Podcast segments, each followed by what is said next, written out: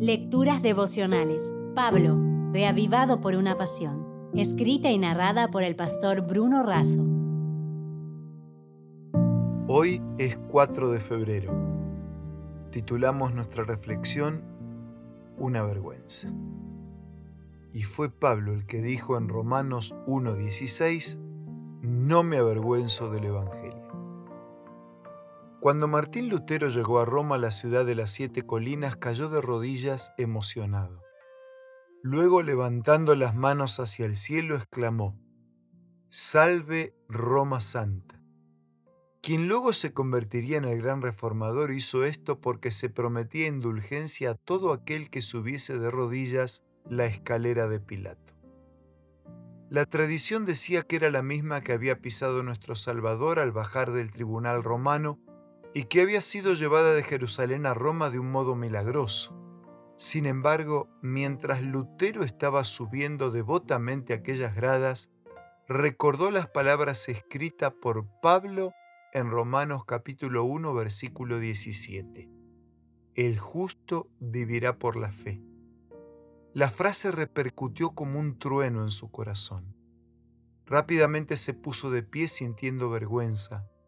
Desde entonces vio con más claridad el engaño de confiar en las obras y los méritos humanos para la salvación y cuán indispensable es ejercer fe constante en los méritos de Cristo.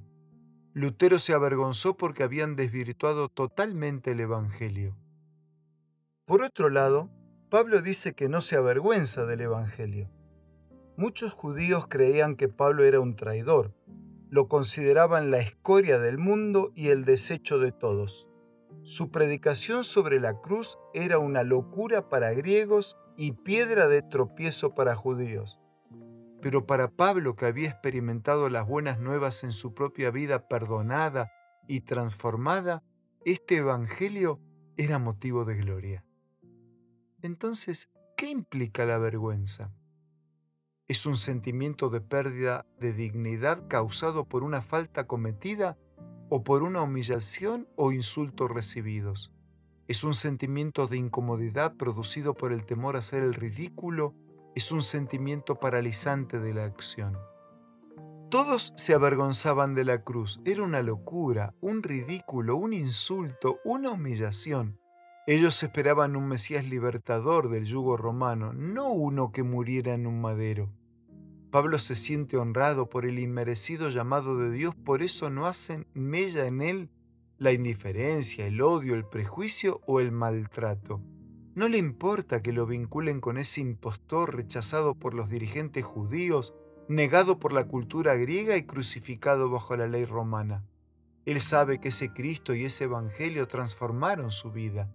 Por eso no solo no se avergüenza, sino que siente honra y de manera osada lo proclama. Pablo había sido preso en Filipos, expulsado en Berea, burlado en Atenas, considerado loco en Corinto, apedreado en Galacia, y así todo quería ir a predicar a Roma. Por algo decía Jesús, no solo de pan vive el hombre, sino de toda palabra que sale de la boca de Dios. Por eso, dejándote un abrazo, para el día de hoy, resumo. Cuando todos se burlan o niegan, no es fácil dar un paso al frente y decir, es mi Cristo y es mi Evangelio. ¿Cuán dispuestos estamos, así como Lutero y como Pablo, a jugarnos y comprometernos frente a todo y frente a todos por este Evangelio que transforma nuestra vida? Si desea obtener más materiales como este, ingrese a editorialaces.com.